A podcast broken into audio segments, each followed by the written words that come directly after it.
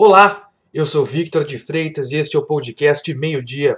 Os destaques da manhã desta quinta-feira, dia 17 de setembro de 2020 são: Beneficiários do Bolsa Família começam a receber hoje a primeira parcela de 300 reais do auxílio emergencial. Recebem hoje pessoas com número de identificação social UNIS final 1. O pagamento para o Bolsa Família segue até o dia 30 de setembro, quando será acreditado o valor para os beneficiários com NIS final 0. O calendário de pagamento da nova parcela para os demais grupos ainda não foi definido. Um homem de 53 anos morreu atropelado na RS 030 em Gravataí, região metropolitana de Porto Alegre. O fato ocorreu na noite desta quarta-feira. Segundo o comando rodoviário da Brigada Militar, Getúlio Martins Santos andava em zigue-zague na via quando foi atingido por uma moto. A vítima morreu na hora. O motorista da moto, de 27 anos, foi encaminhado ao hospital.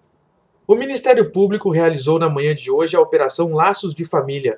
Ao todo foram cumpridos 41 mandados de busca e apreensão em Cachoeira do Sul, Santa Cruz do Sul e Sapucaia do Sul, além de três penitenciárias, a de Venâncio Aires, a do Jacuí e a modulada de Charqueadas. A ação combate crimes de tráfico de drogas e lavagem de dinheiro em Cachoeira do Sul, no centro do estado.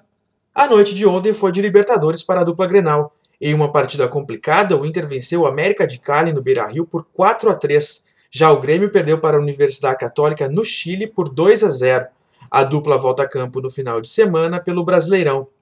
Após alguns dias de instabilidade, o sol volta a predominar no Rio Grande do Sul nesta quinta-feira. A partir desta tarde, a chuva para e o tempo abre, mas a temperatura não sobe muito, máxima de 23 graus em Cachoeira do Sul.